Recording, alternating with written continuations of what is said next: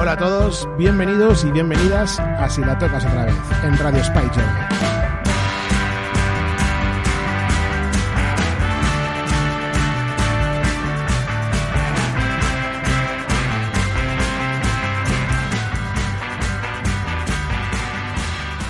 Bueno, ¿qué? ¿Cómo estáis? Han pasado ya unos días desde el último programa. Imagino que no hará falta que os dé explicaciones de por qué ha estado esto parado. Pero bueno, sí que es cierto que quería hacer algunos programas y he estado, he estado liado con otras cosas y me he dejado algunas cosillas a mitad. Pero espero que pronto las, las retome y las, las termine y tal. Pero oye, bueno, pues mira, desde el confinamiento también podemos hacer programas así, ¿no? Y lo haremos por teléfono. Eh, el sonido no será el que suele ser habitual, pero mira, vamos a aprovecharnos de las circunstancias y vamos a, ver la parte positiva. Y ya que tenemos que recurrir a las charlas a distancia, pues vamos a hablar con gente que, con la cual nos separa más kilómetros de lo que suele ser habitual. Así que seguro que sacaremos también cosillas interesantes.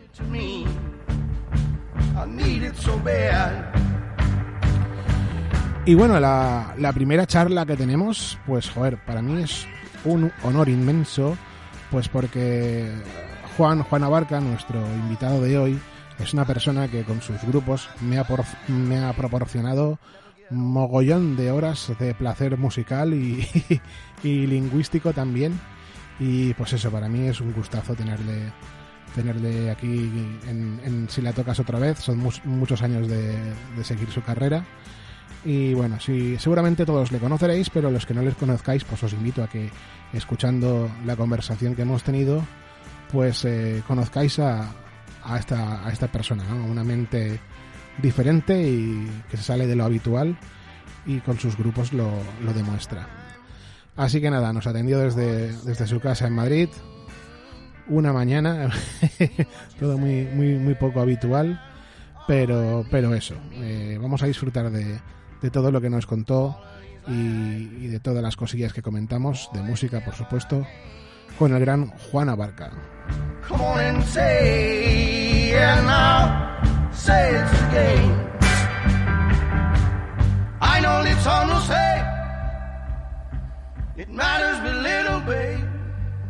Bueno, buenas Juan, ¿cómo, cómo estamos? Buenas Jordi, ¿qué tal? Pues muy bien, aquí encerrados, ¿qué te voy a contar? Pues sí, pues nada, mira, eh, nos adaptamos a, las circunstancias y, también vamos a, hacer algún programa desde, desde el confinamiento. Y, y, nada, oye, primero que, que, nada te agradezco mogollón que, que te prestes a, a, colaborar con Si la tocas otra vez. Y, encantado. Y la verdad que te, mira, me hace muchísima ilusión eh, tener esta, esta charla contigo. Qué bien. Yo siempre empiezo pidiéndoos a los, a los invitados lo, lo mismo y es que, me expliques por qué crees que me hace tanta ilusión tenerte eh, aquí en Si la tocas otra vez. Pues no lo sé, no lo sé. Supongo que te gustará mm, las canciones. Yo qué sé, qué, pregunta más peliaguda, ¿no? Sí. Eso es una cosa muy, muy tuya de tu mirar. Pues sí. Bueno, me gustan tus canciones, me gustan muchas cosas de, de lo que haces también.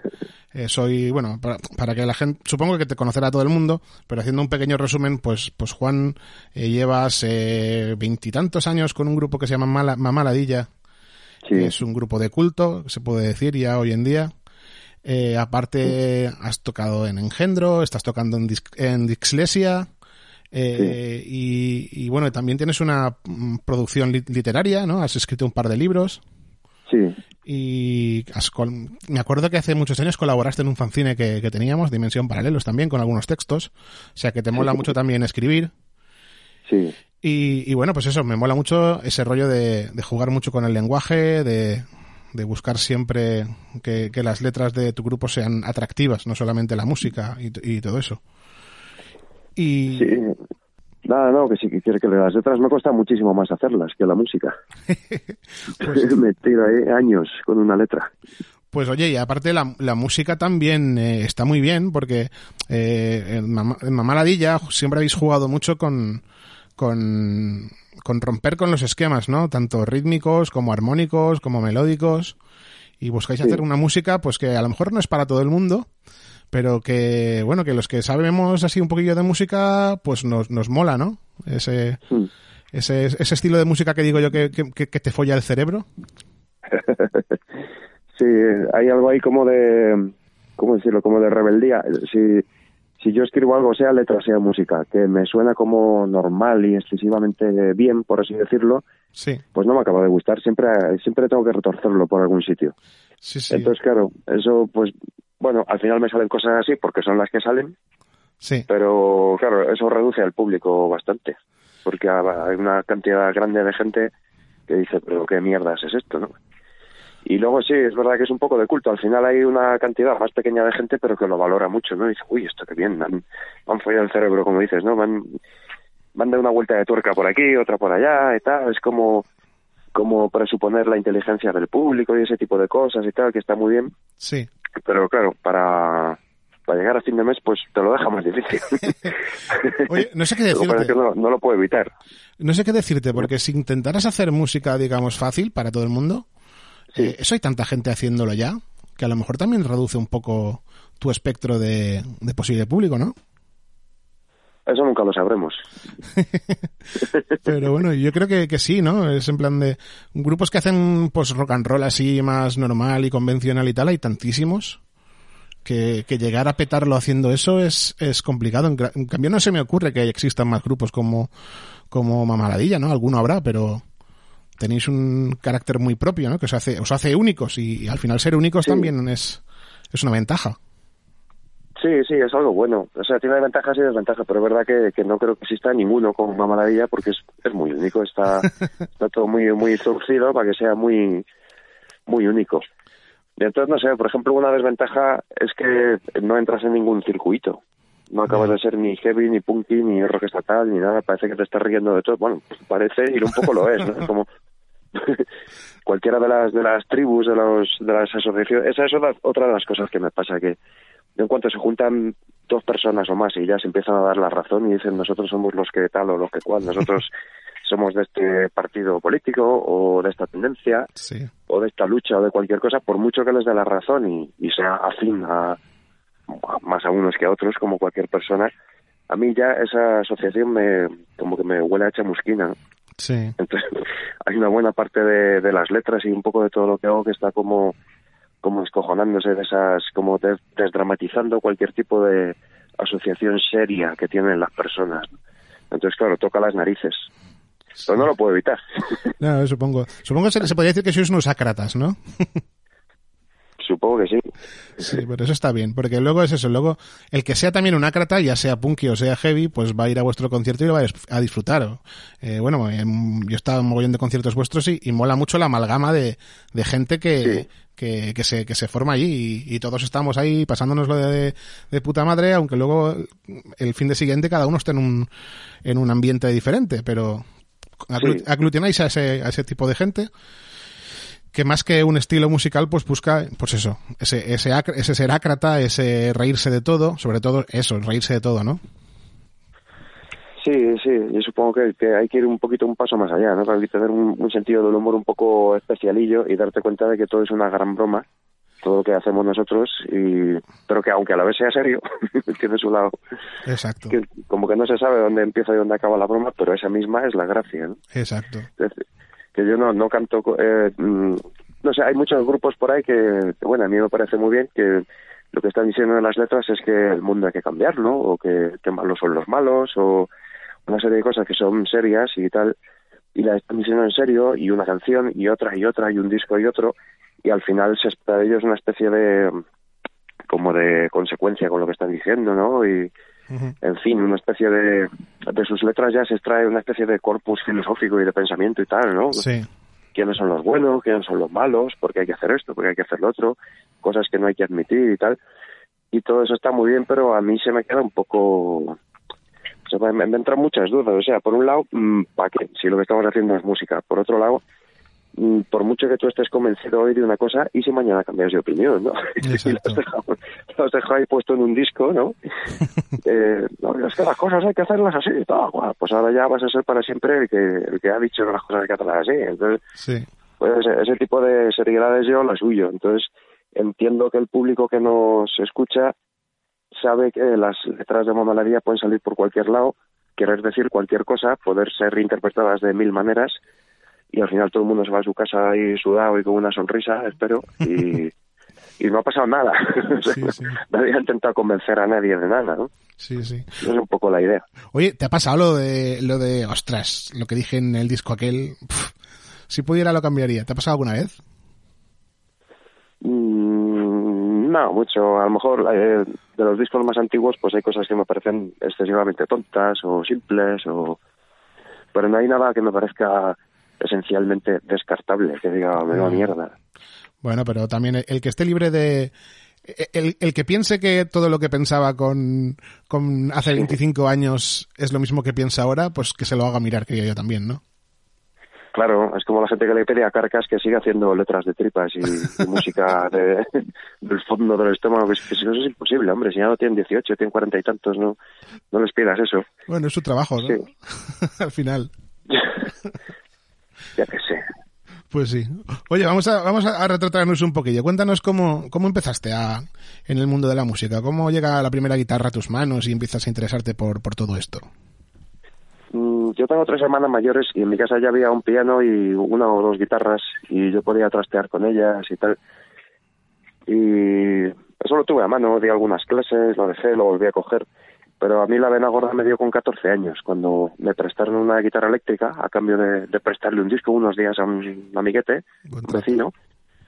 Y me vi con la guitarra eléctrica en casa, vi que se podían hacer bendings y cosas así que para mí eran espectaculares y, me enganché muchísimo. Entonces ya desde los 14 no, no he parado. Mm. No te sé decir, o sea, la música siempre ha estado ahí, siempre ha sido una referencia. Yo, yo qué sé, iba con mi padre por ahí de vacaciones parábamos en un bar de carretera y en la tele estaba echando ABBA o Status Quo o cualquier cosa y yo flipaba, me quedaba ahí hipnotizado. Entonces no, no recuerdo mm, no recuerdo una especie de, primera vez, ¿no? Pero es como un, un continuo. Yo estoy rodeado de, discos todo el rato, soy ante todo melómano, mucho antes que, músico. Mola. ¿Y has tenido algún tipo de formación clásica? Porque, bueno, aparte de Mamaladía, en, tu, en tus discos en solitario tocas con guitarra española, con guitarra clásica. Y, sí, yo estudié guitarra, tengo el, grado superior de guitarra. Ah, amigo, bien, bien. También te hemos visto... el... ¿Cómo? Que te hemos, te hemos, visto también con tu, con tu SG, si no recuerdo mal, en la Orquesta de Radio y Televisión Española, ¿no? Sí, me salieron varios bolos de, con esta orquesta y hice algunas cosas, sí. Bien, bien. Pues ves, para que luego la gente que, que a lo mejor escuche la música me habla y diga, uy, estos tíos tocan muy raro, ¿no? Solo hacen ruido. Que vean que, que no, que ahí detrás hay, hay algo. Hay un tío que sabe. La verdad es que estos bolos sinfónicos eh, tuve dos que era una música rarísima de, de Lagemann, de, de un autor eh, alemán, mm, una música ultra contemporánea, muy, muy, muy difícil de leer y de tocar y de seguir, y muy, muy, larga y tal.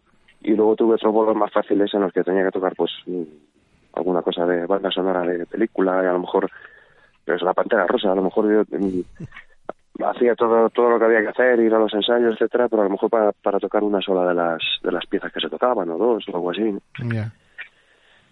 Pero bueno, eso es un mundo bastante bastante alucinante. Yo un, recuerdo que me llevo a la tumba es estar metido dentro de la orquesta mientras no me toca tocar, pues están eh, con, con la marcha imperial de la Guerra de las Galaxias. y yo estoy aquí en medio con la percusión detrás, con, con las trompas a mi izquierda, etcétera, y, y todo ese ruidaco ahí bueno, pues estar viviéndolo desde dentro, ¿no? Como si fuera una especie de gran instrumento. Eso, pues, pues ya que sé, yo les veo ahí a los músicos de orquesta que están ahí, que se sientan en el momento tan normal, pero para mí fue una, una experiencia bastante, bastante gorda. Sí, es que son, son dos mundos muy, muy diferentes. ¿eh? Un, tuvimos de invitado a, Luca Cerruti y él era violista en la, Sinfónica del Liceo de Barcelona. Hmm. Y bueno, pero él también es bajista, ¿eh? tenía su grupo de, de, rock, de surf instrumental. Y pues eso, es hmm. como un contraste muy, muy grande entre los músicos clásicos y los músicos de rock, ¿no? Sí, claro, es que un músico de, sobre todo de orquesta, Exacto. Es que está acostumbrado a, leer, vamos, al vuelo cualquier cosa, sí. todas las semanas leyendo ahí, todas las semanas formando parte de, una, de una cuerda de instrumentos, ¿no? De un, de un grupo de gente que está tocando lo mismo, ¿no? Casi todos ellos. Y es, es todo una costumbre, es todo un curro y, joder, Para estar eso es la hostia. Pero a la vez, claro, están como tan metidos en eso que, que lo hacen de la manera más normal del mundo. Yo me recuerdo a mí misma y dicen, uy, que viene el director que me toca contando con pases ahí, sudando como sin chan, ¿no? a ver si estoy la nota en su sitio. Y se lo contaba a gente de ahí y me decía, ah, pero si te tiras unos meses aquí se te quitas. Tú, va, pasando la música y tú tocas cuando te corresponde y ya está, ¿no? Pero, bueno, haber una especie de responsabilidad muy gorda. Sí, sí, sí. tiene que ser curioso, pero bueno. Pues eso, oye, seguimos. ¿Cuándo tus primeras aventurillas musicales, ya tocando con gente, como, cuáles fueron? Eh, las primeras cosas de, tocar, pues algún veraneo me junté con alguno para algún festival, fin de verano ahí del sitio donde estábamos, cosas así. Eh, no, espérate, antes a los 14 yo ya toqué en el colegio en el que estaba, pues había un concursillo. Sí. Y me junté con una chica que tocaba la guitarra y tocamos las dos guitarras eléctricas y me hice un me hice un ahí con 14 años, bastante decentito. Ah, pues está bien eso. 14, yo tenía ya 15 o 16, estaba, estaba yo bastante enganchado a, a tocar la guitarra y a hacer un poquito el, el heavy. Sí, sí, está bien eso. Y, y bueno, y, y Memaladilla, bueno, vuestros primeros, el primer disco de Memaladilla es en el 94, si no me equivoco. Eh, el disco disco del 97, pero claro, la maqueta creo que sí que es del 94, 96, por ahí, no, no me acuerdo. Vale. Que por cierto, una maqueta grabada así a, pelo en directo, ¿no? Y, joder, ¿cómo sonaba aquello? Sí. tuvimos suerte, el, sonido era bastante decentito. Sí, sí. Y, y nada, contanos, ¿cómo, ¿cómo cambia tu vida cuando empieza a funcionar Mamaladilla? Pues, ¿cómo decirlo? Era como dejar de, de hacer las cosas para mí y empezar a hacerlas como hacia afuera, ¿no? Diciendo, a ver, esta canción ya la va a escuchar la gente. Con un sentido muy muy grande de, libertad, ¿no? Esa libertad de los comienzos que dices, es que esto no le importa a nadie, ¿no? Yo hago mi canción, mi locura y ya, ya, veremos, ya, veremos si le gusta a alguien, ¿no? Pero claro, cuando empezó a haber respuesta, sí.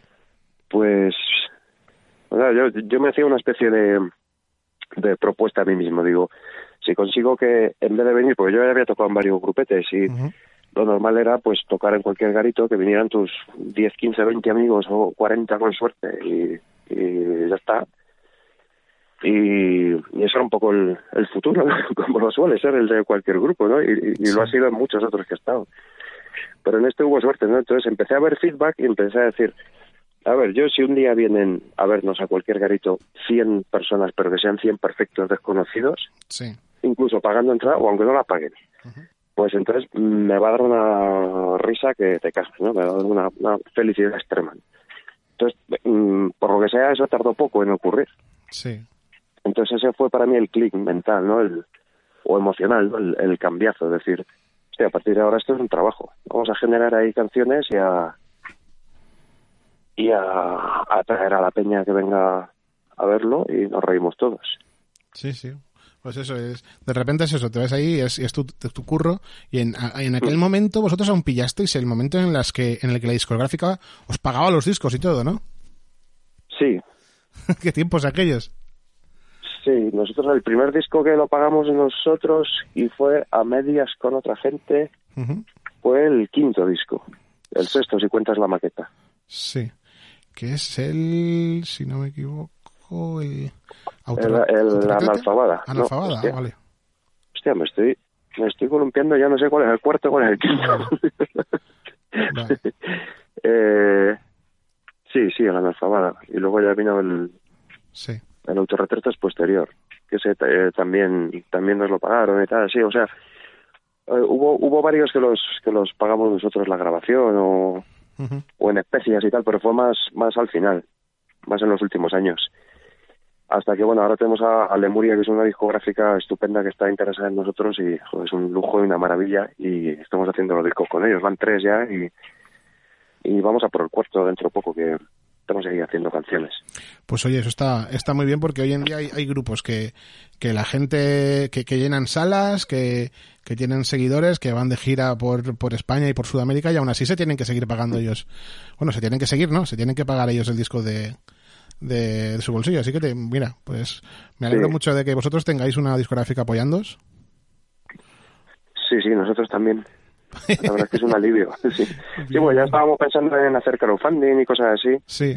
Y bueno, Pablo, que es, pues, es un súper amigo, ¿no? El, el, el, que lleva Lemuria. Sí. Nos dijo, no, hombre, el crowdfunding es una cosa un poco... No te digo yo que cutre, pero es una cosa un poco... Mmm, no, no, no, sé cómo, cómo sería, o sea, que sí, pedir un, sacar el disco de, pedir... de, la manera tradicional, de la manera seria, ¿no? Que andar pidiendo, digamos, ¿no? Me parece como más... Sí, es como, que, que pedir, un favor, como más... pedir, un favor, a los colegas, ¿no? Al final, pones en un compromiso ahí a, sí. a sí. los colegas y a los fans también. ¿Cómo, cómo? Es que como poner en un compromiso a, a, a, a los amigos y a los fans y todo esto, ¿no? En plan de, si no nos ayudáis, bueno, no, no sé. Sí, sí, sí, es un poco es un poco estresante, ¿no? Además, sí, también. o se consigue o no se consigue. Y, joder, bueno. acabas haciendo como cuentan que hizo Mecano, ¿no? Con su primer disco, eh, compró muchos miles de copias, ¿no? Para, para entrar en listas, lo compraron ellos mismos, ¿no? Hostia, no lo sabía eso. Me parece que es la típica historia, yo, yo lo he oído en varios sitios, yo creo que es cierta, vamos, que no, sí. que no es ningún secreto. Pues mira, mira, le salió bien la inversión por lo menos. pues sí. Pues, pues nada, oye, y, y cuando empezasteis y, tal, pues eso, yo creo que rompéis eh, mucho el, molde de, lo que, el panorama musical que había en España, pues no había ningún grupo como vosotros, ¿no? Que, que hiciera esas, sobre todo por las dos cosas, por tanto por la música como por, por las letras y, y, tal. Yo te tengo que reconocer que lo que te he dicho antes de que esto no era música para todo el mundo, a mí me pasó, ¿eh? Recuerdo las primeras veces que, que David Serrano, mi colega, que bueno, también le conoces tú, me dijo, tienes que escuchar esto, tienes que escuchar esto. Pues lo escuchaba y decía, pues, que esto es muy raro, tío. y, y con el tiempo, pues a medida que vas escuchando más cosillas y aprendiendo sobre música, lo aprecias, ¿no? Y, y, y pues, pues ahora soy muy fan. pero, pero sí, ¿no? Es en plan de, ¿os encontrasteis con, con gente que no entendía eh, lo vuestro al principio? No en plan fans, ¿no? Sino en plan discográficas, salas y todo eso. Sí, yo qué sé, nos encontramos de todo. O sea, hubo un, como un periodo de adaptación. Nos empezaron a llamar punkis y casas ocupas y cosas así. y empezamos a ir y enseguida se vio que no acababa de cuadrar del todo, ¿no? Que, no, que sí, pero no. Yeah. En, en, en, los dos en, en, los dos extremos, ¿no? O sea, a nosotros no nos cuadraba y a ellos no les cuadrábamos del todo, ¿no? Como, no sé, personas distintas. Sí, sí. Y, y la peña, sí, pues eh, la peña, alguna peña, ¿no? De la que recibíamos algún mail, algún mensaje, algún lo que fuera, pues nos lo decían a la cara, oye, pues yo pienso que tal, yo pienso que igual, pues eh, algunos se enfadaban mucho, o sea, era como que, era como que hacer una letra de una canción tuya es de por sí una especie de acto sagrado, ¿no? Entonces hay que decir las cosas correctas. Entonces, si tú dices algo que, que vaya en contra del credo de alguien, eres un hijo de puta, pero pero de los gordísimos. Entonces, mmm, yo qué sé, imagínate la canción de Ataca, esa canción, que es una subnormalidad profunda, ¿no? Eh, pues eh, hubo un tío, eh, a ver, es que en, ese, en esos tiempos escribía, eh, existía el, el, correo físico, sí, que era una cosa que llevaban los carteros, ¿no? entonces te mandaba cartas la peña, ¿no? y, y, me mandó una carta a un tipo diciendo que, que había recibido una maqueta por ahí, ¿no? Bueno, o sea, yo sé, se la habría pasado a alguien y que me iba a hacer un comentario de texto de las letras, porque vaya letras, vaya letras. me, me, empieza, me empieza a regañar, a regañar ahí un chavalín de no sé dónde.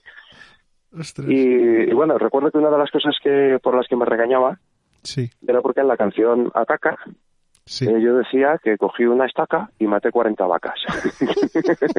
no puede ser más obvio que es, es eh, la causa es la rima, sí, que es una rima estúpida, ¿no? Sí, sí. Y que podía haber entrado eso como podía haber entrado cualquier cosa que acabe en ACA, ¿no? Pero el tío lo decía totalmente en serio, ¿no? Había, hubo ese periodo de adaptación en el que en el que la peña, pues, pues eso, también me, alguien se metió mucho con la canción de Yo prefiero a Baco, sí.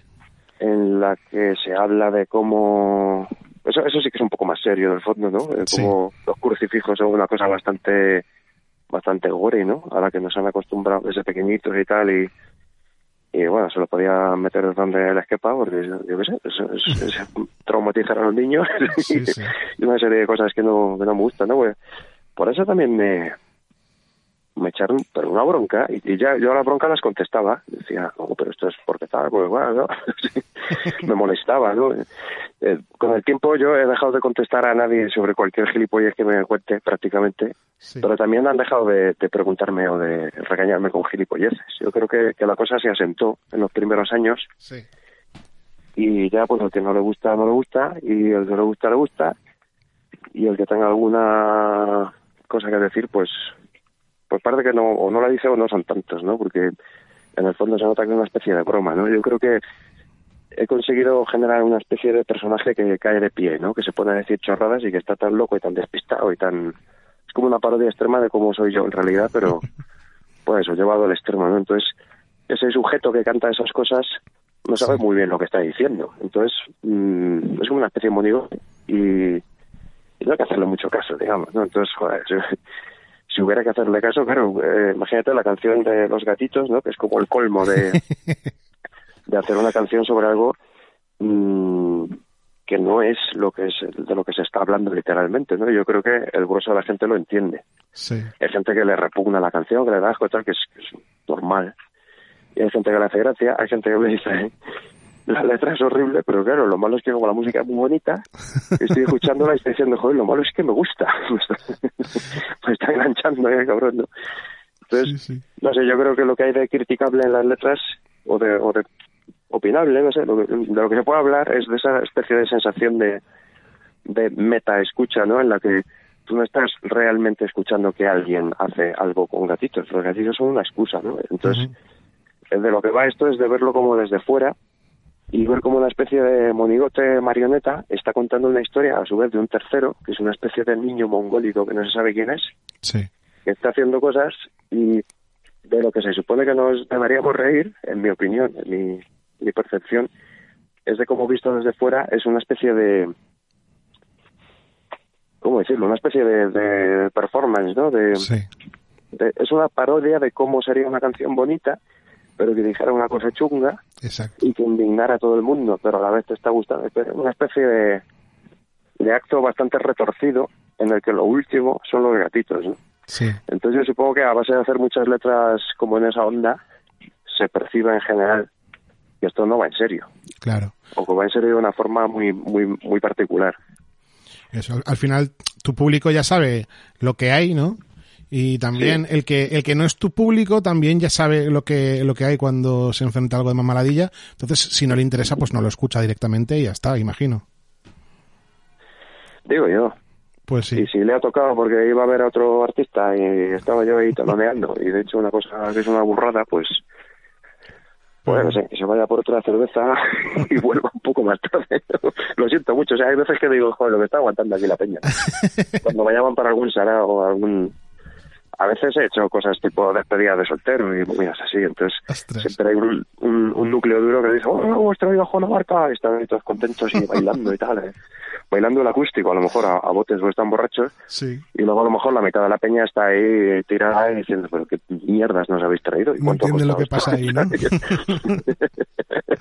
Pues sí. pues claro, yo también suelo como disculparme en broma, ¿no? Así en general, ¿no? Como, eh, muchas gracias por haberme traído aquí, tal cual. Al que le guste, pues pues muchas gracias, tal. Y al que no, pues pues un aplauso a vosotros por haber aguantado esta mierda, ¿no? Como- Pues sí. Entiendo que es una cosa que escuece, ¿no? Sí, sí. Es como incómodo de escuchar. Y a mí eso es lo que me resulta divertido, ¿no? Según el día, pues, Sí, sí. qué sé, puede ser un poquito inconveniente. Pero bueno. Oye, tienes una en, en tus últimos uno de tus últimos discos, si no el último, tienes una canción eh, en la que bueno, más que una canción es un, un, un texto recitado con un acompañamiento en el que Sí. se habla, pues eso, de, de todo lo, me parece a mí, ¿no? Interpreto eso, lo de lo políticamente incorrecto y, Sí. y sobre cómo hoy en día se mira con lupa lo que, lo que digas y lo que no. Sí, Y bueno, hace hace un, uno, en un programa eh, estuve hablando con, con Pedro del último que cierre. Sí. Y bueno, pues él decía que aunque bueno, él no se corta y tal, sí que es verdad que hoy en día pues mira un poco dos veces lo que dice antes de, de sacar una letra, porque hoy en día con la visión de hoy le han criticado muchas algunas letras de las que hizo en el pasado. Eh, Claro. ¿A ti también te está pasando esto? A mí no mucho. Sí. Bueno, yo creo que eso, tu estilo es decir lo que te apetezca siempre, ¿no? ¿Cómo, cómo? Que tu, que tu estilo siempre ha sido eso, ¿no? Decir lo que... Tu, tu línea, tu línea en cuanto a letras, más que ideológica o humorística, siempre yo creo que es decir lo que te apetece en cada momento y, y ya está. Sí, es una especie de afirmación de eso. Yo creo que el que le gusta valora eso precisamente, que, Sí. que no sabe por dónde voy a salir, pero sabe que de alguna manera lo que digo es sincero, es expresión de lo que tengo ahí dentro y ya está. Pero por supuesto que me censura y me censura siempre, no solo ahora que, que el mundo es tan pacato, Sí. como en toda la época victoriana y tal, Sí. sino de siempre, porque mm, por lo que hemos estado hablando antes, porque yo sé que son letras que escuecen. Ujú. Está, yo ahora mismo tengo un par de letras ahí que, un, un par de mini canciones sobre la pandemia que he hecho, que son dos burradas como dos templos, ¿no? Y más en la situación en la que estamos. Sí.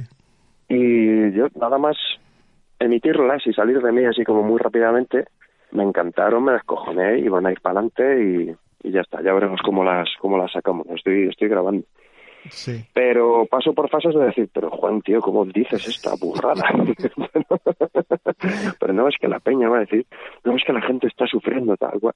Y luego lo vuelvo a pensar y digo, que no, que es de coña, si el que no lo entienda, que se joda, o sea, y el que se le haya muerto su abuelo, lo siento muchísimo, o sea, estamos pasándolo fatal, de verdad.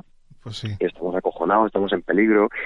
Yo ahora estoy ahí tosiendo, joder, yo tengo 50 años. eh, en un momento dado, eh, y además tengo, estoy tomando algún inmunosupresor, o sea que soy persona de riesgo, o sea que, que bromas pocas. Yo no, yo no salgo a la calle para nada. Sí.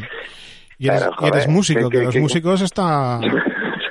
la, la máxima eh, persona de riesgo que puede ser es un músico. Pues sí. Aunque por otro lado sobreviviremos a cualquier cosa que los músicos y las cucarachas, eso está eso está claro también. Pero no individualmente cada músico, o sea, alguno está palmando. Y, ¿sabes?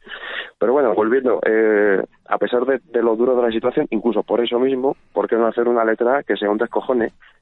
Es como lo del vídeo de los negros que bailan con el ataúd, ¿no? Después de haber puesto a alguien que claramente se va a matar, ¿no? Y dices, joder, pues que, que puede haber que dé más risa, ¿no?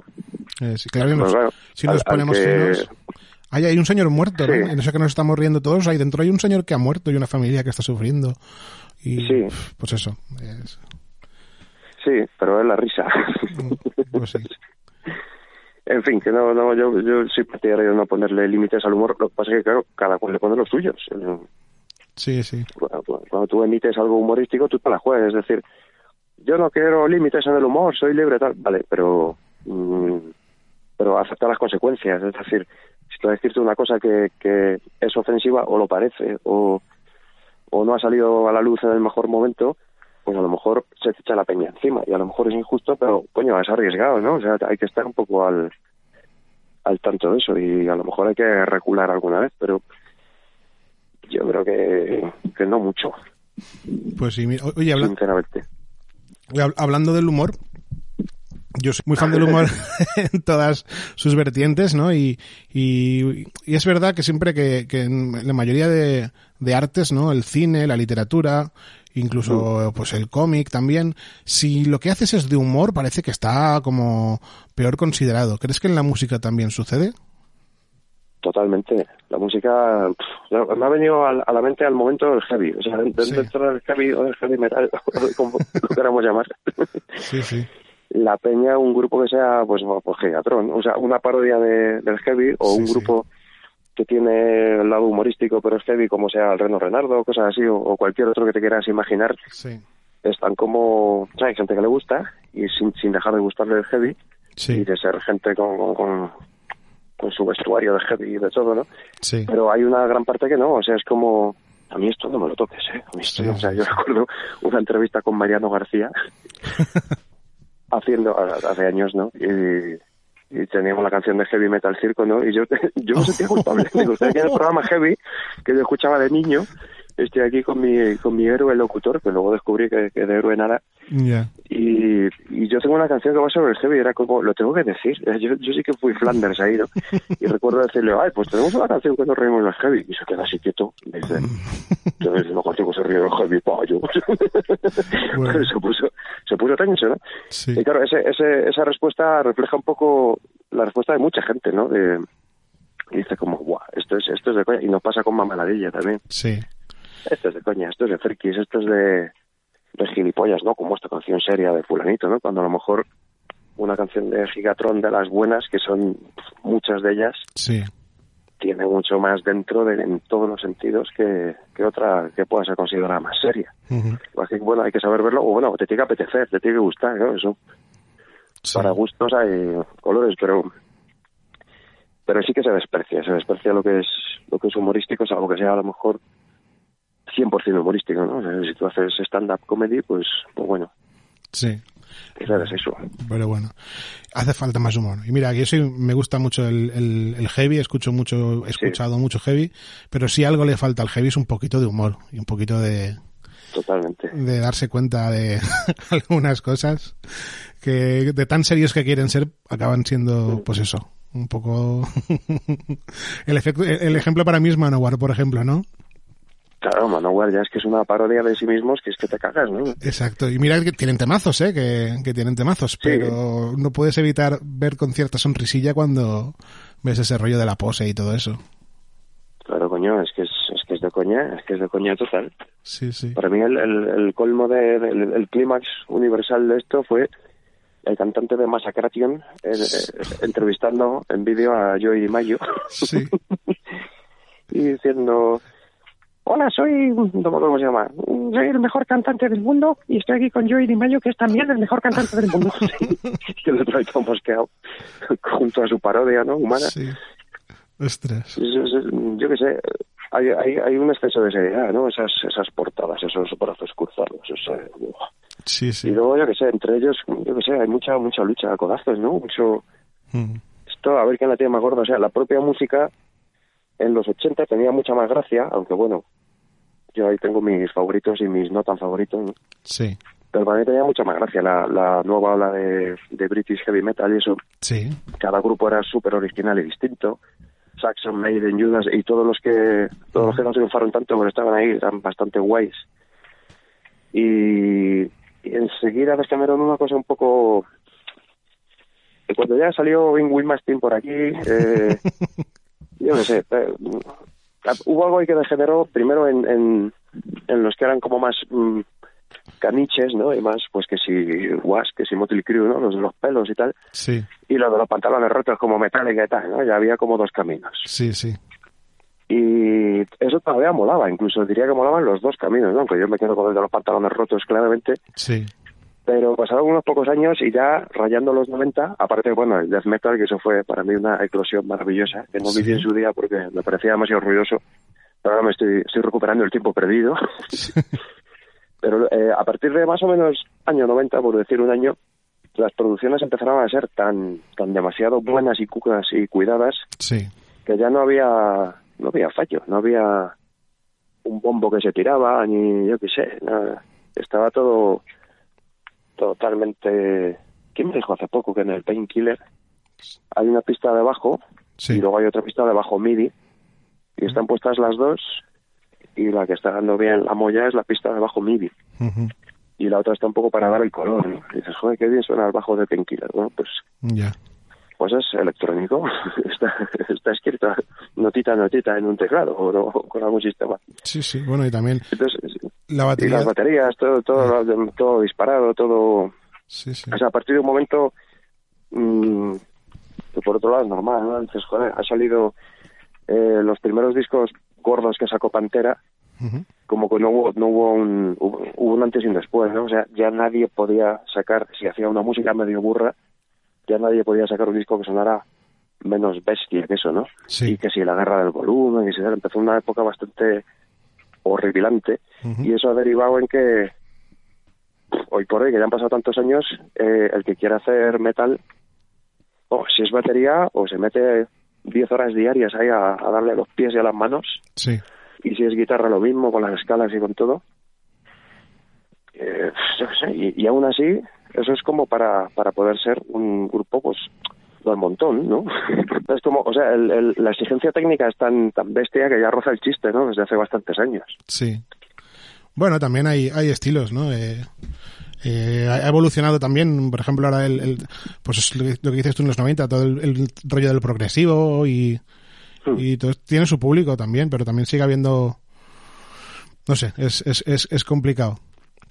Yo sé que noto que hay mucha, pues eso, mucha sobreproducción a lo mejor, ¿no? En, en los discos que se hacen ahora. No hay dinámicas, es todo compresión, todo, no sé. Todo muy comprimido y muy... O sea, tú, tú ya has completado todo el proceso de grabar el disco y estás, venga, a ver qué tal está este mastering que nos han hecho. Sí. Y te pones tu disco y pones acto seguido otro disco, pues eso, de Pantera o de quien sea. Sí. Y como no como no parezca que, que tu disco muerde al de Pantera, parece que te has comprado un caniche, ¿no? Como, Sí, sí. no, no puedes disfrutar aisladamente de tu disco con su dinámica, con sus cosas y tal, ¿no? Es como todos ahí a... Sí. Y total, para meterlo en un CD que es pequeñito y... Bueno, en un CD, si eso ya es un formato obsoleto, ¿no? Yo tengo aquí mogollón de CDs porque soy un friki.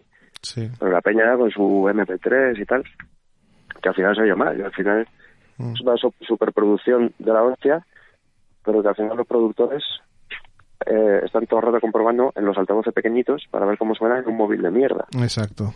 Porque tiene que sonar bien en el móvil de mierda, tiene que sonar bien en las circunstancias peores, que es donde lo va a escuchar por la mitad de la humanidad o, o más. Y, y en, los ah, en los auriculares de 5 euros. sí. Los auriculares todavía Sí, a- aún hay algo. un pase, pero en el móvil, o sea, escuchar la música del móvil es como, Sí, un empaque de todo, ¿no? sí, sí. Pasó que lo graben en el váter directamente, si ya, ¿qué más da, no? Sí, exacto. Pero bueno, no sé, a lo mejor llega un punto que vamos, tiramos hacia atrás y empezamos a apreciar lo contrario cuando nos cansemos de esto, no lo sé. Sí, a la vez están los audiófilos y tal, Sí. y eso pues, pues está ahí, existe. Pero bueno, yo creo que un sano término medio es lo suyo, porque también Sí. si te haces audiófilo y tú quieres lo mejor de lo mejor, no necesitas gastarte miles y miles en, en un equipo y luego tendrías que ponerlo en una sala perfectamente acondicionada y no tener familia ni vecinos. Está una serie de circunstancias que, que hagan que, que si de verdad la escucha tiene que ser perfecta, Sí, es que es imposible, ¿no? sí, sí. Entonces tampoco hay que flipar, ¿no? Pero hombre, un equipito con unos altavoces que suene medio normal para poner CDs o vinilos o, o incluso el Spotify, pero enchufado, no por Bluetooth, ¿no? Una cosa un poco directa, Sí. que tenga un poquito de grave, ¿no? Pues joder, la peña ya no, no, no lo quiere, no lo... No, no. ¿Qué fue de, de esa persona o rapera o heavy que, que iba por la calle en los 80 con el, con el loro enorme al hombro? Oye, está volviendo, ¿eh? Que hay chavales ahora que se compran los altavoces estos de Bluetooth por pilas, se conectan al móvil y van por ahí con su trap y su reggaetón con los altavoces por la calle. ¿eh? Eso- Pues muy bien. Pero bueno, qué pena que lo que suene sea reggaetón. Oye, mencionas mucho a, Pan- a Pantera y creo que es un grupo que te ha influido mogollón, ¿no? A ti. Ah, te, te pierdo, perdona, que es un grupo que... ¿qué? Que, que Pantera, que vamos, que, que tu música yo veo mucho, mucho de Pantera. Hostia, pues, pues me lo tomo como un halago, porque me parece, vamos, una música espectacularmente buena, original, distinta, Sí. aunque mucha gente diga lo contrario. No, no, para mí, a mí también me costó, eh, pillarle el, el, el tranquillo a Pantera. La primera vez que les escuché no me entró. Pero con el tiempo lo escuchas y dices, joder, es que esto, y mm, so- lo que supone también de novedad, ¿no? Y de, y de refrescar lo que había en aquel momento me parece brutal. Y, y de hecho yo creo que, que Mamá Ladilla ha tirado más de, de ese punk del principio a- a- hacia, eh, pues eso, terreno más metal, más, más de contundencia, ¿no? De los ritmos así machacones y tal. Sí, yo siempre he sido muy heavy en el alma y voy escuchando cosas más duras cada vez y tal, me voy ahí haciendo la oreja y eso pues se tiene que notar, pero de todas maneras también pues ha habido cambios de formación, entonces Sí. los que estamos ahora somos más, hay, hay más porcentaje de metal en nuestras venas Ah, sí. de lo que había al principio, ¿no? entonces sale un poco solo. Bien. Oye, Sí, sobre todo Sergio el bajista ha tocado en grupos heavy y tal, lo tiene totalmente eso sí. integrado y mamá, aunque luego toca cualquier tipo de cosa, vamos, con, con la punta al nabo, es, es Sí, buenísimo. Un crack. Pero lo del metal lo tiene como muy, muy, muy claro, le sale solo. Entonces, pues, como que hablamos ya un idioma más así. Sí, sí. Siempre te has rodeado de músicos buenos, ¿eh? sí, sí, procura, procura. Sí, sí. Ay, mira, el otro día, es curioso, eh, me comentó mm, eh, mi colega Ángel que en Dixlesia creo que fue, colaboraste con Guillermo Guerrero, ¿no? Colaboró él en un disco de Iglesia, sí. Sí. Pues no sé si sabes que Guillermo ha empezado con, un- con el grupo este, Dry River de Castellón, no sé si los conoces. Eh, ¿con, ¿Con cuál dices? Dry River, ¿No? pues te lo recomiendo. Es metal progre- progresivo, además tam- también son gente que tiene mucho humor y tal. Aunque es más en directo, ¿no? En las letras no se nota tanto, pero, pero pégale una escuchada que yo creo que es música que, que sorprende y que, que es nueva y tal. Ah, pues sí. Pues eso, y pues es lo que encontramos, ¿no? De, buenos músicos y tal. ¿Crees que hoy en día hay más eh, buenos músicos que de lo que había antes, hace 20, 30 años? Pues no sé, no sé, habría que hacer una encuesta. A ver, ahora mismo hay, hay muchísima más técnica. Es que cada vez que sale un músico excesivamente bueno, eh, deja una estela de, músicos buenos detrás, por lo menos técnicamente. Cuando sale un Paco de Lucía, se puede todo el mundo estudiar, porque no es que digan ahora el tope está más arriba y, y, si queremos ser medio buenos y estar en, una zona, en una altura de la pirámide medio decente, tenemos que estudiar mucho.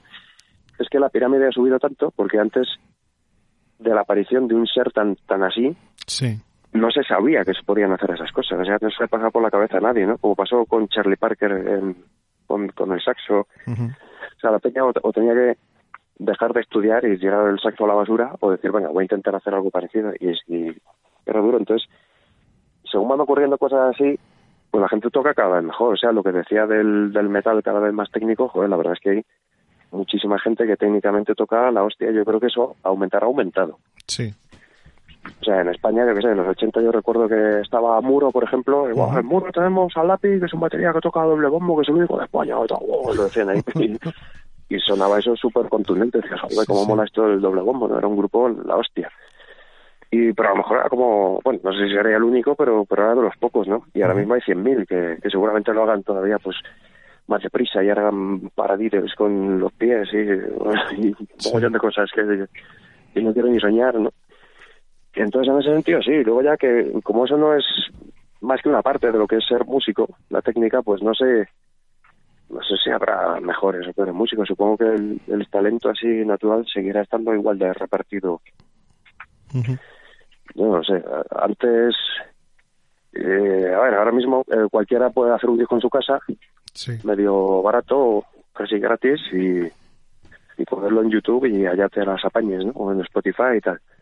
Sí, sí. Pero antes, claro, si querías simplemente que tu disco existiera, tenía que contar con una compañía y contar con una plataforma y tal, ¿no? Y poner el culo y, en fin. Sí. Entonces había una selección natural súper bestia y, y la mayoría de la gente que salía a la luz es que eran muy buenos y los que se mantenían en el tiempo y tal. O sea, discos como los que hizo la Elo o ABBA o algo así en la música disco, eso... Sí. Mm, yo realmente me pongo un disco de Lady Gaga que digo, hostia, esto es buenísimo también, pero no es ni la décima parte de bueno. Que, que, lo que hacía, eh, pues eso, ABBA o Elo o, o algún otro ahora mismo que no te sabría decir. Sí, no, no es, verdad. Escuchas lo que era la música comercial de hace 30, 30 y pico años. Sí. Y escuchas la música comercial de ahora y dices, ay, ¿dónde está? Sobre todo yo he hecho en falta líneas debajo, ¿no? Pero sí, ha cambiado mucho la cosa. Para, para triunfar, digamos que no hace falta ser tan buen músico, pero pero para, para, para triunfar depende de lo que cada uno considere triunfar, ¿no? Pero digamos que para sonar en las eh, emisoras así, pues parece que no hace falta demostrar esa pericia instrumental, pero en cambio en el, en el underground como que cada vez es más, más, más exigente, ¿no? Lo que decías tú antes. Sí, sí, la gente se exige a sí misma. Sí, sí. Y hay, hay estilos que siguen ahí vivos como el black metal que joder, que, que, que mola un huevo. Sí, sí. Sí, si entras y la gente está pues tocando muy bien y haciendo ahí sus maquetas en cinta y flipas, ¿no? Sí. Eso que, y sí, el que haga, por ejemplo, death metal hoy en día, que es un estilo ya un poco más mm, envejecido, ¿no? Sí. Pues también es hipertécnico, también tiene que tocar mil notas por minuto y el que canta tiene que gritar como una bestia. Sí. Y hay mogollón de gente haciendo eso, haciéndolo muy bien y tienen muy poquitos bolos y cada vez que hacen un bolo no va ni Dios y, lo hacen por hacerlo, o sea, le, dedican una de horas y de cariño a la cosa. Ya. Entonces por eso sí que da gusto, sin perjuicio de que yo me pueda poner un disco de, de eso y luego otro de Lady Gaga y luego otro de Beethoven sí. y luego otro de jazz de hace mil años o lo que sea, me da un poco igual, ¿no? O sea, no valoro más o menos las cosas por por su supuesto mundillo perfecto, ideal, ¿no? Sino que lo que me entra a mí por las orejas, esa, esa es mi opinión. Pero hostia, en, en, el mundillo underground en general hay cosas bastante bastante curiosas, bastante interesantes, ¿sí? Sí, yo creo que tenemos suerte de vivir en la época que vivimos porque nunca hemos tenido a nuestro... Por suerte o por desgracia, ¿eh? que a veces también puede ser lo contrario, pero tanta música de tanta calidad y tanta variedad como, como tenemos ahora. Y tan a mano, ¿verdad? Sí, a, dos clics de distancia de, de cualquier banda del mundo prácticamente. Sí. Pero bueno.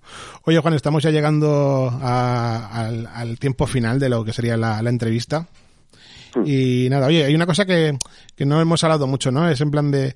Mm, y me, y me mola mucho de, de, pues de eso, de, de, toda tu carrera. Y es el tema ese de la escritura, ¿no? De, de, el, el, tema, tiramos más literario, ¿no? Sí. Hay una cosa que me mola mucho de, de, de ti, que son el tema de los palíndromos me enamora, ¿no? Ese, ese jugar con el lenguaje, ese coger las palabras y retorcerlas y crear, eh, supongo la gente lo sabrá, una palabra, un, palíndromo es una palabra o construcción eh, de, de una, sucesión de palabras que se lee igual del derecho que del revés. Entonces es como mágico o, satánico o algo así, es, es muy divertido, porque intentas muchas veces, no sale nada y de repente sale uno y te descojonas, pero luego uno de cada veinte no solo sale, sino que es bueno, está en, un castellano bastante correcto, está diciendo algo con sentido, que encima es divertido y encima es un palíndromo, entonces es como si hubieras dado con la piedra filosofal, ¿no? Como, como mola, es, es como un, es un ejercicio divertido, yo creo que nos libra del Alzheimer, ¿no? Moriremos de otra cosa, ¿no? o, con otros achaques distintos, ¿no? Pero el cerebro yo creo que va a estar activo.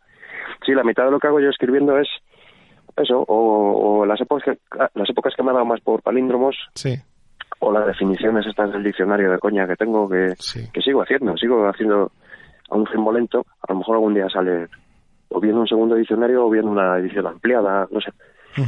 Y la, mitad de lo que escribo es eso, es, es estar haciendo el tonto todo el día y, guardar lo que me parece guardable. Y la otra mitad pues son relatos breves, o sea, yo tampoco me he metido nunca a hacer pues una novela, un, un ensayo largo o cualquier cosa así porque me, me abruma, me da pereza, me abruma, no, no me ha salido. Y me parecería dificilísimo, ¿eh? Hacer una novela decente me parecería dificilísimo. Sí, sí, no es fácil, la verdad. Pero bueno, yo, he hecho en falta ¿eh? que haya más ese, ese buscar en las letras, ese jugar con el lenguaje, ese retorcer, ese buscar la, la literación, ¿no? Y la cacofonía cuando, cuando sueltas las letras. Y, me mola, me mola mucho. Lo, he hecho en falta en otros grupos. Pero bueno, por suerte tenemos ahí a Mamaladilla o a, a Dixlesia o a Juan Abarca eh, en directo. También Engendro, eh, que no sé si lo hemos mencionado, pero sí. esa, esa época que tuviste en Engendro también fue, ostras, me acuerdo que estábamos cantando los temas todos los días también. Ahí hay muchas letras de Javi Álvarez, ¿eh? del bajista. Sí. También miembro de Dixlesia. Y también muy buen productor de palíndromos. Bueno, a lo mejor, pues algunas cosas. Sí, sí unos palíndromos pero que, que, flipas, a veces larguísimos y tal. Bueno, si me puse a recordar, tenía uno que era ¿Se hará mala como temo esa paella? Eh, no sé qué decía luego, oh, ya la caté, a paseo, me tomo calamares.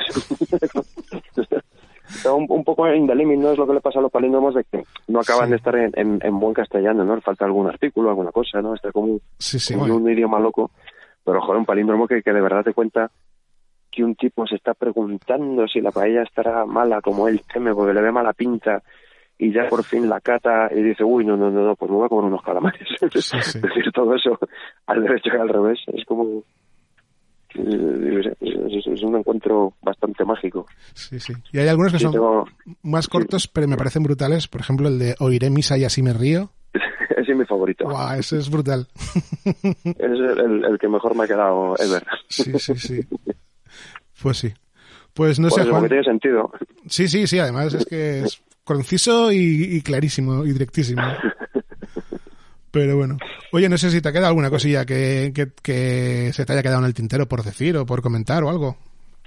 No, así como tampoco estamos de promo ni te tengo que decir, oye, sí que tenemos bolos en tal o cual sitio. Me río por no llorar. ¿No vas a hacer un directo de Instagram eh, para...? Mira, me propusieron ocho festivales de esos gratuitos, los rechacé todos. Yo la verdad, personalmente me cuesta mantener la atención más de dos minutos a... Y mira que hay gente que son músicos de puta madre y, me gustan sus temas, pero ver a un tío en su cuarto con sonido de cámara de móvil durante más de dos minutos me cuesta, ¿eh? mantener la atención. No sé si te pasa igual. Yo veo poco, veo algún colega tocando un rato y lo quito, sí, no, no, o sea, yo no, yo no me siento ahí con las palomitas, no, no me siento a ver nada. Sí, sí. Pero bueno, eso cada cual sabrá, no sé.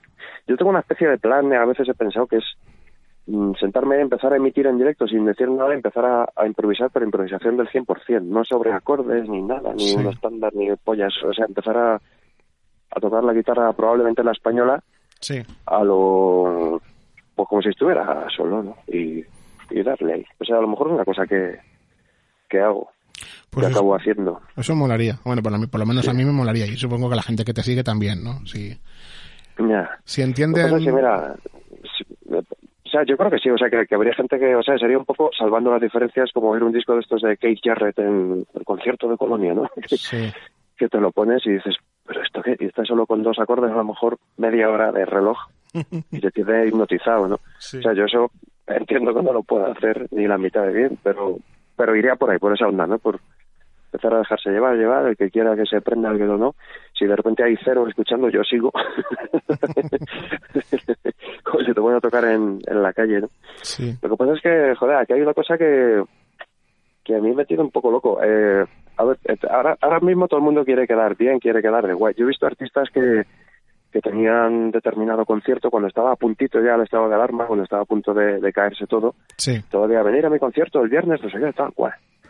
Y yo pensando, pero sí, estamos todos cancelando todo, pero sí se te va a caer, pero, pero que no se puede salir de casa, tío, ya va a salir el presidente ya, ya mismo. Y efectivamente, de repente al día siguiente esa misma persona pone el mismo cartel, pero con una barra que pone cancelado. Y ya empieza con el hashtag, quédate en casa. joder, ya, ya te has aprendido el hashtag, tío. si, ayer querías que fuéramos. A ver, gente, eh, algunos eh, colegas, eh, a los que quiero mucho y tal, ¿no? Pero esa, esa reacción tan rápida viene derivada de lo que tú esperas que la peña eh, de, cómo la peña quiere que te vea. Que por otra parte es lo normal también, pero bueno. Sí, es normal, pero eh, no, no, o sea, no estoy diciendo que es que son unos hipócritas y tal. o sea, eh, a ver, a lo que voy es, eh, a mí me gustaría eh, que hubiera una manera de que podamos hacer estos conciertos digitales o en cualquier formato, pero cobrar, cobrando algo, como si fuera la vida real, ¿no? Yo tengo ahí colegas reflexionando y diciendo, a ver, cuando todo esto pase, sí. Mm, lo que lo que va a quedar es, es eh, lo que el público quiera. Es decir, si tenemos al público contento a nuestro favor y, en fin, y han visto que somos gente buena y enrollada y una serie de cosas, pues eh, volverán a a los conciertos, qué sé yo, ¿no? Porque esta es una especie de, apocalipsis que no se sabe cómo va a acabar, ¿no? Hay como mucha duda, ¿no? Y yo en medio de todo eso digo, pues sí, pues no, pues a ver qué hago. Pero yo no puedo evitar pensar, yo lo que haga, yo que sé, cobrando, joder. Puedo hacer algo no cobrando, pero pero tiene que haber una manera de, la ¿eh? de, seguir sacando para comer. Hay, músicos de, fuera, en, músicos ingleses que estoy viendo yo, que sigo, y están haciéndolo desde su casa, hacen un conciertillo así en privado y... Ya, pues, pagas entrada y tal. O por Twitch, les, vas, haciendo donaciones mientras lo ves. Hay fórmulas. Falta ver si el público español está receptivo para eso, ¿eh? que eso es otra cosa. Yo no sé si lo estará o no, pero a lo mejor, a lo mejor acabo haciendo algo diciendo, más que, es que esas plataformas además se quedan a lo mejor con el 60% ¿no? de la recaudación. es acojonante. Una plataforma digital. O sea, es, como lo de las tiqueteras, pero ya elevado al, al, colmo del esclavismo. Sí. Entonces, pues a mí eso no me tira. Pero bueno, a lo mejor sí lo de lo de las donaciones o ahí ya entramos en el tema del crowdfunding, ¿no? Y del, y del la mendicación ¿no? digital. Es lo mismo, hombre. Si, ofreces, algo, si ofreces algo a cambio, pues... Sí, sí. Sí, porque claro, siempre está ahí, eh, está ahí em, como vigilándote la cosa esta de, de, que quieras tú que no, tienes que quedar bien con la peña, ¿no? Entonces, joder, es una sensación un poco, pero bueno, habrá que bregar con ella. Todo el mundo va a tener que, que tirarse por algún lado. Ya verás, dentro de dos días o dentro de dos meses, de repente todo el mundo va a tirarse a por cualquier otro hashtag. lo estamos haciendo todos así, hombre, ¿no? es como un río, ¿no? Como cuando empezaron los festivales digitales, ¿no? Nada más empezar el confinamiento, sí. todo el mundo tocaba en ocho festivales digitales. pero sí, eh, en ese momento me, sorprendió porque todavía no nos había dado tiempo a aburrirnos. Llevábamos solo tres días y todo el mundo a hacer cosas y pero, esperaros a cuando llevemos un mes, como es ahora. que Pero bueno. Sí. Es eso, la gente también tiene esa tendencia, es normal. Es... Mm. Pero bueno, pues nada, oye Juan, no sé si has estado a gusto en la charla y tal, yo desde luego sí, Y, me reitero en mi agradecimiento en, tu colaboración. Y, nada, oye, espero que pronto nos, nos veamos por ahí con, en un concierto con la cervecita en la mano y rodeados de gente a una distancia o bien segura o bien insegura, da igual. y, nada, oye, espero que, que vaya muy bien y que pase pronto todo esto y que, que, nos, que pronto estemos riéndonos y acordándonos de, todos estos días que, bueno, pasarán, al final pasarán.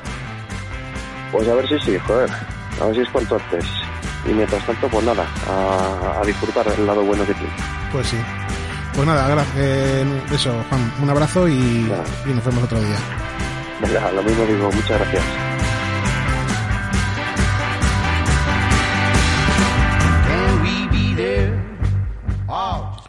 Pues nada, hasta aquí llegó la charla con Juan.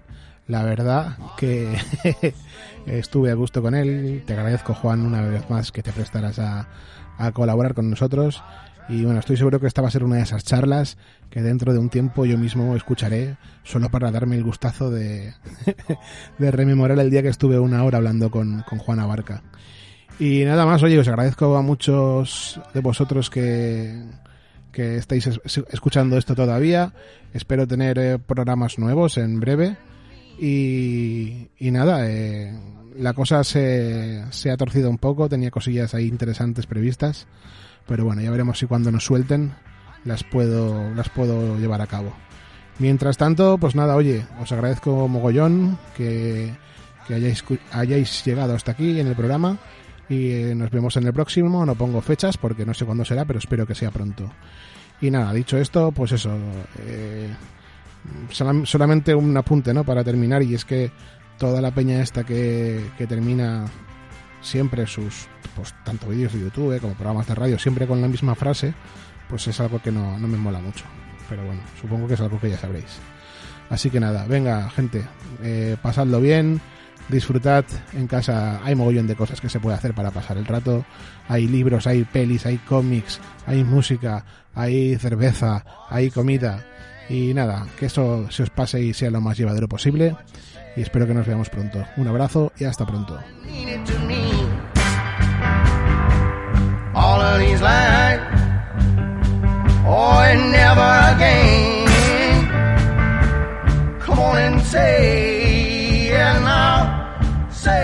day. I know it's hard to say. It matters but little, babe. Oh, I'm becoming mean.